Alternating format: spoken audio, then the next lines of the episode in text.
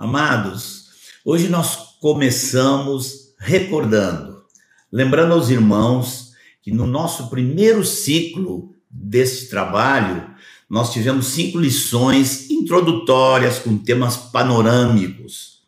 Agora nós estamos no segundo ciclo, tratando a respeito da vida e obra de nosso Senhor Jesus Cristo.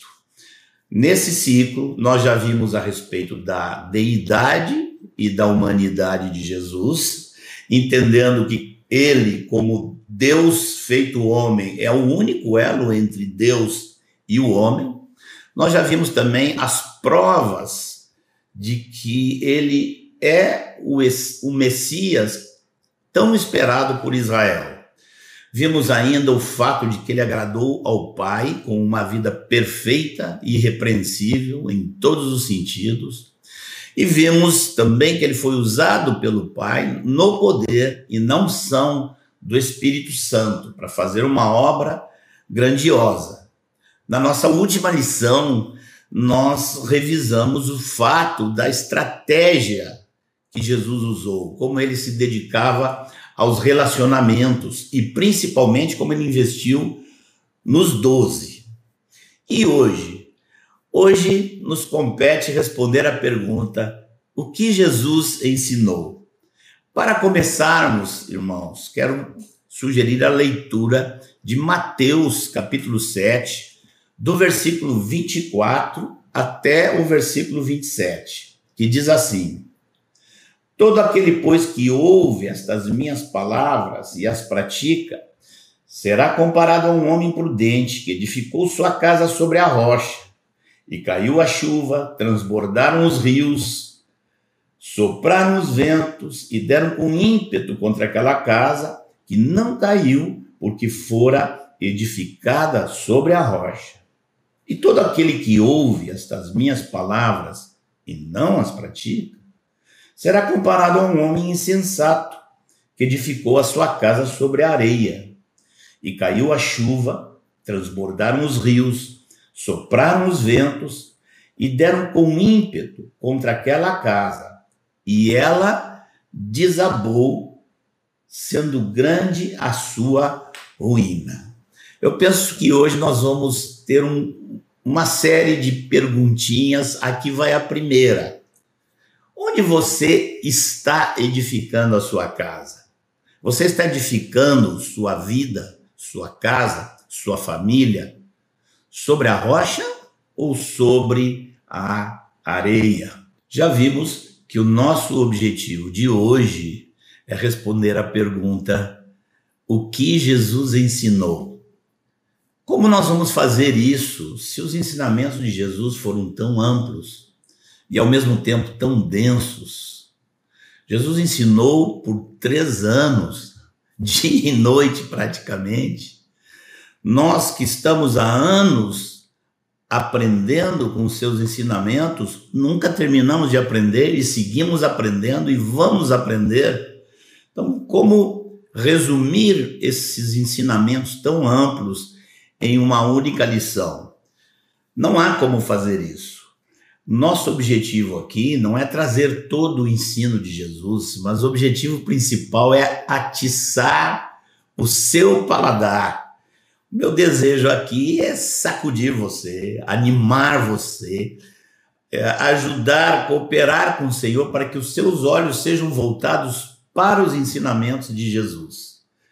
Também queremos ajudar você a ver quanta simplicidade e objetividade há nos ensinamentos de Jesus. Então, nós vamos procurar mostrar a você aqui que há três ingredientes principais na pregação de Jesus. Nós vamos olhar a cada um deles e cada um desses ingredientes aponta para uma resposta da nossa parte. O primeiro ingrediente na pregação de Jesus era ele mesmo. Não que Jesus fosse um exibido ou que quisesse exaltar a si mesmo. Jesus sempre procurou exaltar o Pai acima dele. Mas Jesus também queria nos levar ao Pai. E para nos levar ao Pai, ele precisava apresentar-se a si mesmo. Por isso, os evangelhos é, relatam as inúmeras vezes onde ele começou uma frase usando a expressão eu sou. E depois que ele completava a expressão, aí ele declarava também a consequência daquilo que ele é. Então, por exemplo, um texto aqui que é um dos mais conhecidos: né? Eu sou o caminho, a verdade e a vida. Qual a consequência disso? Ninguém vem ao Pai senão por mim. Nós vemos aqui que Jesus está fazendo um convite para um relacionamento nosso com Deus Pai.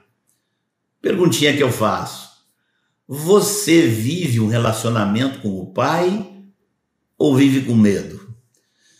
Eu tenho assim o sentir de que uma das obras de Deus durante o ano de 2020, 2021, por meio dessa pandemia, foi uma das obras dele foi desnudar a nossa relação com Deus, caso ela estivesse meio capenga. Quem está com a relação com Deus capenga é facilmente alvo do medo. E Deus usa isso para nos aproximar dele. Uma outra frase de Jesus, eh, muito conhecida, quando ele diz: Eu sou a luz do mundo. Qual a consequência? Quem me segue não andará em trevas. Perguntinha para você: há algum tipo de confusão na sua vida? Outra expressão: eu sou o pão da vida, o pão vivo que desceu dos céus. Consequência: quem de mim se alimenta viverá eternamente. Quem de mim se alimenta, por mim viverá, ou seja, viverá por meio de mim. Perguntinha para você: você está se alimentando de Cristo? como você se alimenta de Cristo. O próximo texto que eu quero ler junto com vocês está na sequência daquele que lemos no início. No mesmo capítulo 7 de Mateus, os versículos 28 e 29, que fazem a seguinte declaração: Quando Jesus acabou de proferir estas palavras, estavam as multidões maravilhadas da sua doutrina porque ele as ensinava como quem tem autoridade e não como os escribas. Eu quero lembrar vocês aqui, amados, que esse texto está no final do Sermão do Monte. É o sermão mais famoso de todas as pregações de Jesus e é, com certeza, o sermão mais conhecido e mais comentado na história da raça humana. Ah, o Sermão do Monte, que está ali em Mateus 5, 6 e 7, encerra com estes textos que nós lemos aqui. E nós vimos que diz aqui que as multidões estavam maravilhadas. Eu até me interessei para ir no original procurar assim os que estudam, os estudiosos do grego que dizem sobre a palavrinha que está lá, é uma palavrinha é, grega ekplesso, e fiquei impressionado porque o uso mais comum dessa palavra nos tempos de Jesus tinha o sentido de alguém que foi expulso com uma pancada. Tão forte era essa expressão. É, obviamente, não cabe no texto aqui, não cabe na, no, no, no conjunto da obra, da fala de Jesus, mas talvez a melhor tradução ainda seria que essas multidões estavam chocadas, eles estavam chocados. Eu queria referir aqui o que eu considero as três características principais desse sermão de Jesus que está lá eh, em Mateus 5, 6 e 7. A primeira característica que eu quero salientar é a praticidade. Jesus não trabalhava com meras definições conceituais. Doutrina na Bíblia não é teologia sistemática.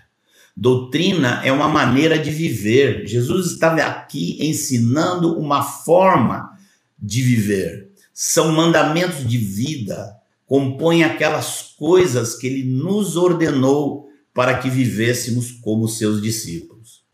O segundo ingrediente aqui, a segunda característica da, desse sermão de Jesus que eu queria salientar aqui é a riqueza. Já dissemos um pouco atrás, né? Não há nada na história da literatura que se possa comparar com o Sermão do Monte. Quando eu leio essas palavras, todas as palavras de Jesus, mas principalmente esse sermão, me vem muito rapidamente a lembrança do que Paulo disse aos Colossenses, quando falou que nele, Cristo Jesus, todos os tesouros da sabedoria e do conhecimento estão ocultos. Queria animar você com essa verdade, dizendo que o homem mais simples, o homem mais inculto, sem formação acadêmica nenhuma, se ele se dedicar a ler, entender e viver essas palavras de Jesus, ele vai ser muito mais sábio do que todos os intelectuais que possam estar aí afora. E a terceira característica que eu queria colocar aqui é que é a agudeza dessas palavras de Jesus. Quem é que lê esse sermão, esse sermão do monte e não se sente como que nu diante de um espelho? Quem medita nesse sermão e não percebe que ele é todo assim, ele é o oposto do coração humano, ele é o oposto da nossa cultura, de toda a história da cultura humana. Quem vê essas palavras e não vê que isso veio do céu, obviamente essas palavras vieram do trono de Deus e só os cegos não veem isso. Mas então, qual deve ser a nossa resposta a esse segundo ingrediente dos ensinamentos de Jesus? que são os seus mandamentos, a sua doutrina? A nossa resposta deve ser a obediência. Queria dizer eh, da seguinte forma: a obediência é a única forma da fé ser vista.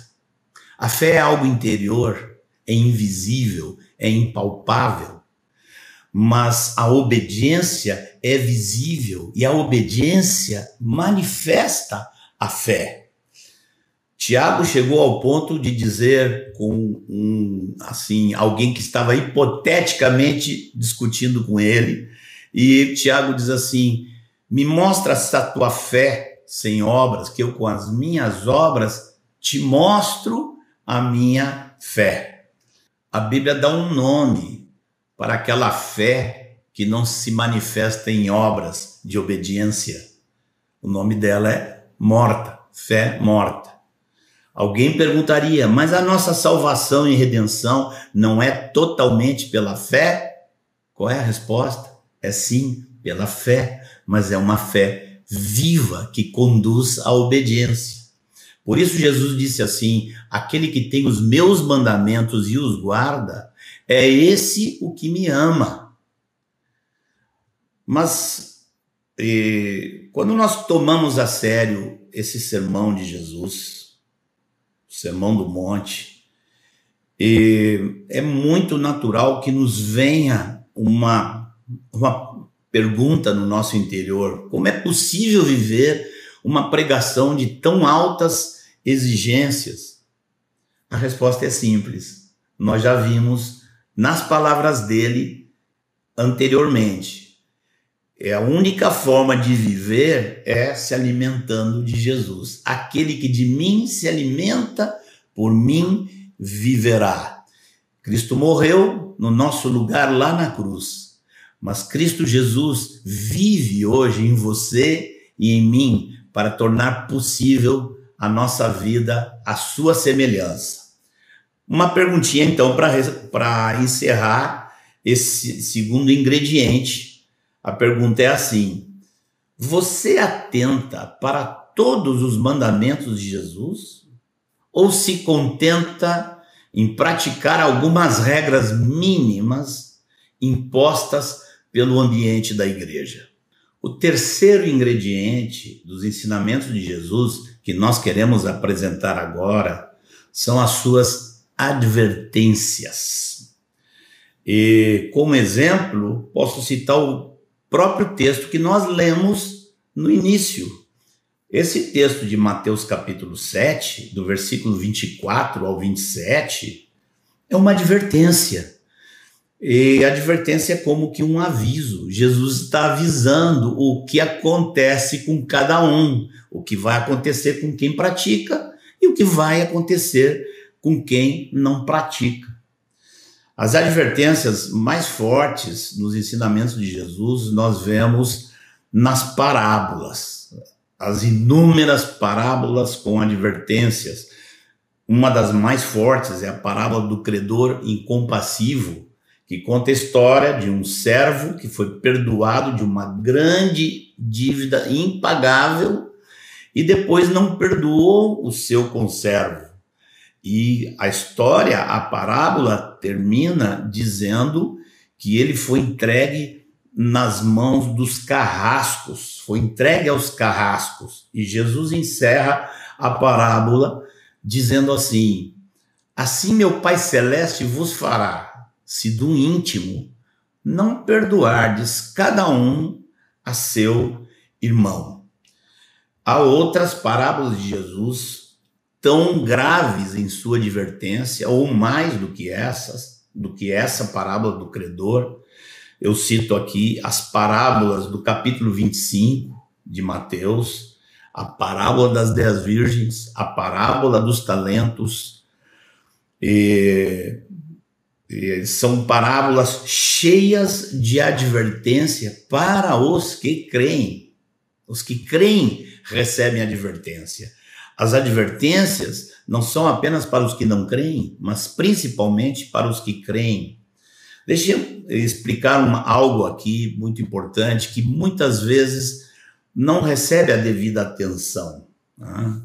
Eu queria citar Romanos capítulo 11, versículo 22, aonde Paulo diz assim: Considerai, pois, a bondade e a severidade de Deus para os que caíram, severidade, mas para contigo, a bondade de Deus, se nela permaneceres. E aqui nós vemos Paulo juntando duas coisas, duas características de nosso Deus que as pessoas geralmente têm dificuldade de juntar: a bondade e a severidade. Quando temos a tendência de focar mais na bondade e deixar de lado a severidade de Deus, nós vamos estar transmitindo um Deus omisso, omisso para com o pecado, mas parecido com um Papai Noel bonachão. Vai produzir esse tipo de mensagem, vai produzir cristãos sem caráter, sem temor de Deus, e mentirosos até. Se nós fizermos o contrário e dermos ênfase na severidade de Deus, sem falarmos da bondade, vamos apresentar um Deus implacável. E essa mensagem de um Deus assim, ela produz religiosos. Religiosos que são rigorosos, mas não conseguem viver segundo aquele rigor. Então, vão se tornar hipócritas. Por que, que não conseguem? Porque é impossível, impossível viver a verdade eh, por meio de um Deus implacável. Nosso Deus é severo e ao mesmo tempo bondoso.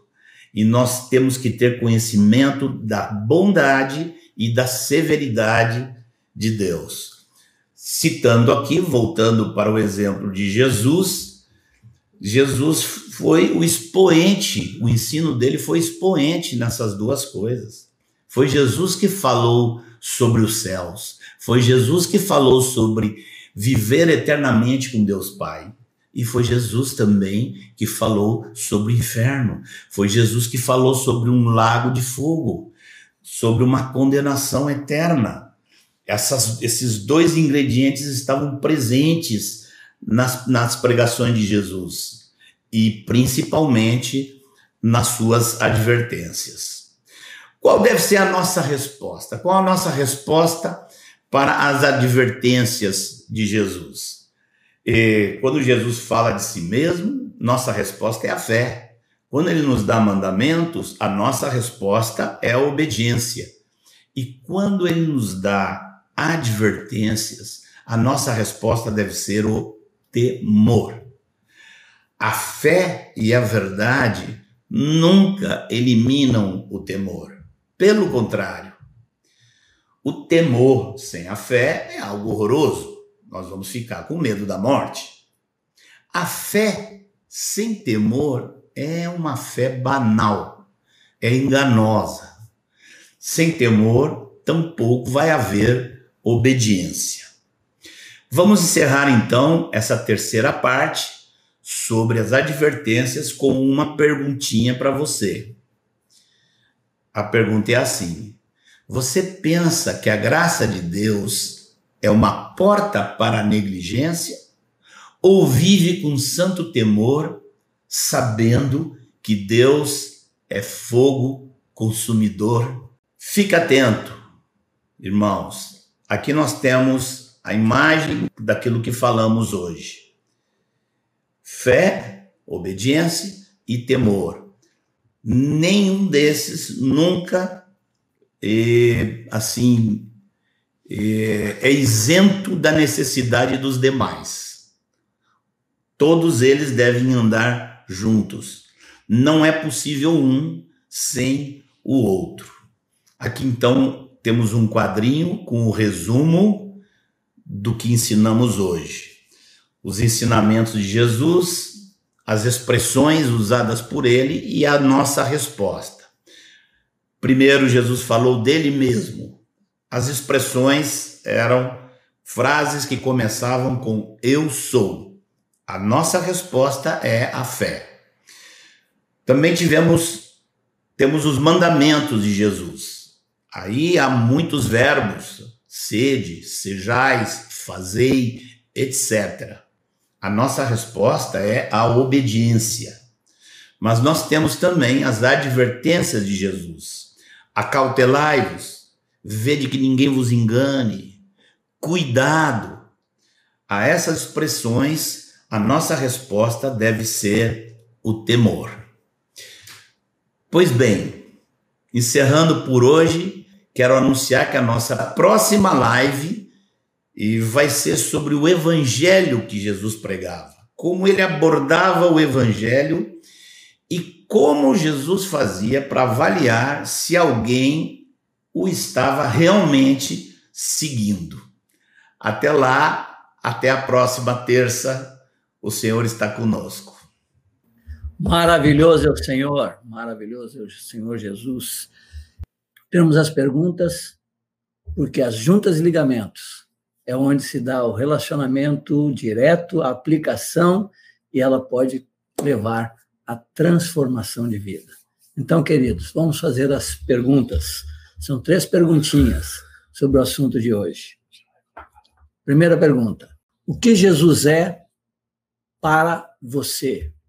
Um Salvador distante ou o Deus presente?